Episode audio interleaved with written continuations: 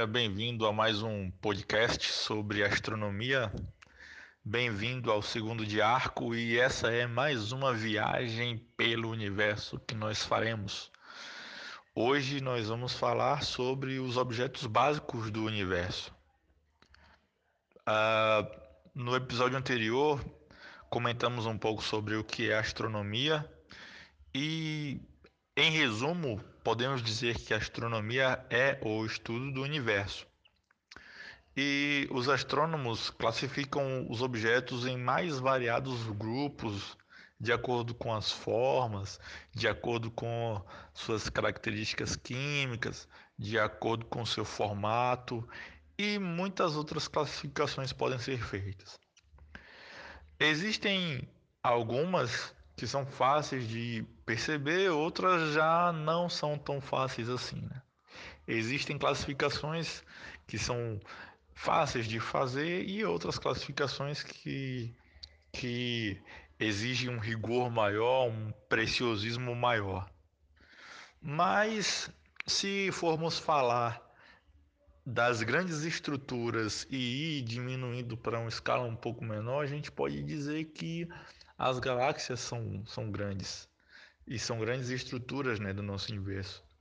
Existem mais, existem aglomerados de galáxias, né? existe o grupo local de galáxias e existe o que a gente chama de superaglomerado de galáxias.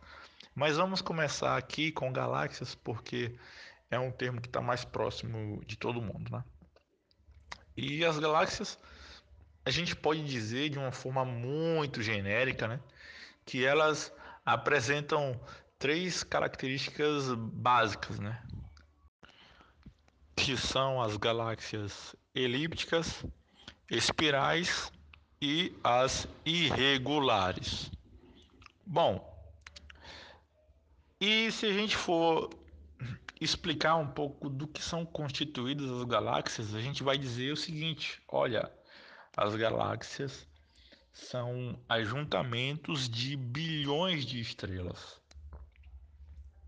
Então a gente já tem uma subclassificação ou um subelemento dentro de um elemento, né? que no caso são as estrelas que estão contidas no conjunto galáxias. E o que são estrelas? Bom, estrelas não são bolas de fogo, gente, como às vezes as pessoas pensam, né?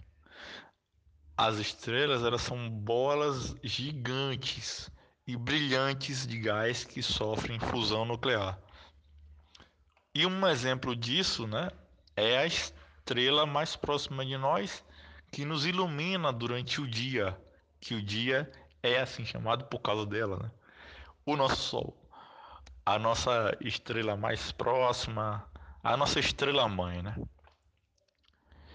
E embora durante o dia nós é, geralmente vejamos uma, uh, durante a noite nós vemos muitas outras. E não que essas outras sejam menores necessariamente do que o Sol, mas estão tão distantes que nós só vemos um pontinho no céu.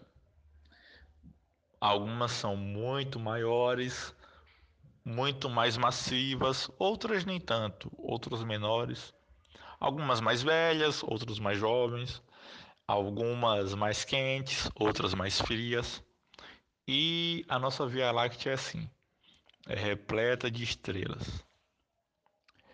Mas, considerando a classificação das maiores estruturas para as menores, tem os planetas. E o que é que são os planetas afinal? Os planetas são objetos hum, grandes o suficiente para para conseguir o formato esférico, né? Que os astrônomos chamam de equilíbrio hidrostático. Geralmente esses planetas podem ser rochosos ou gasosos, né? E como falei, eles possuem um formato esférico. Mas diante de tantos objetos rochosos e gasosos no céu e no universo, o que é considerado então um planeta? Bom, se a gente estiver pensando no sistema solar, Para a classificação, de acordo com a União Astronômica Internacional, um planeta é um objeto que tem uma órbita estável, que é dominante nessa órbita, ou seja, não tem nenhum objeto com tamanho semelhante na mesma órbita que ele e que possua o, a característica de equilíbrio hidrostático, ou seja, ele tenha uma forma mais ou menos parecida com a forma esférica. E muito parecido com os planetas, existem os planetas anões e os plutóides. É, são objetos que também orbitam o Sol, mas não têm suas órbitas limpas, ou seja, divide sua órbita com objetos de tamanhos parecidos.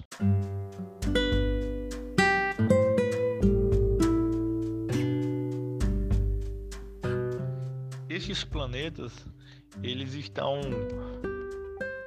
circulados, digamos assim, né? Eles são orbitados por pequenos objetos também, ou objetos menores, né? Que chamamos de luas. E uh, é importante ressaltar que a nossa Lua ela é um satélite natural, mas em comparação com as luas dos outros planetas, a Lua é um nome próprio, né? Então, quando nos referimos à nossa Lua, a gente usa um L maiúsculo. Quando a gente está se referindo a luas dos outros planetas no Sistema Solar, é, esse termo Lua é um termo genérico, né? Cada lua daquela tem um nome diferente. Então, para as luas dos outros planetas do Sistema Solar, nós usamos o L minúsculo. E para o nosso satélite daqui da Terra, a gente usa o L maiúsculo, maiúsculo para dizer que é a Lua, que é o nome próprio dela.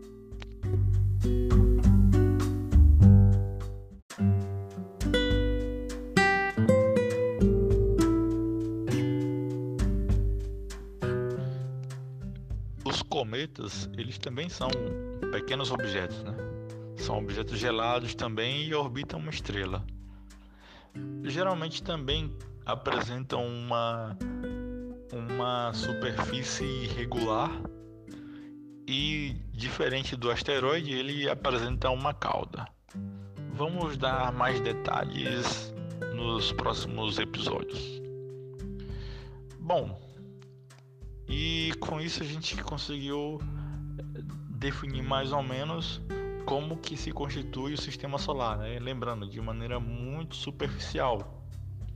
Ou seja, temos um Sol que é a estrela principal que detém quase toda a quantidade de massa de matéria desse sistema. Ao redor dele tem os planetas, tem também alguns cometas, asteroides e planetas anões. E ao redor dos planetas é possível perceber também algumas luas, né?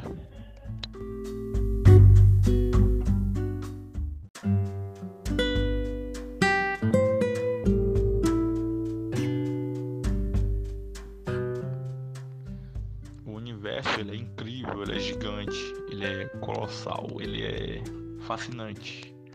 Muita coisa para se descobrir, muita coisa para aprender nos acompanhem nessa viagem, não apenas aqui no podcast, mas também nas redes sociais, Facebook, barra segundo de arco, Instagram, arroba Fisícios.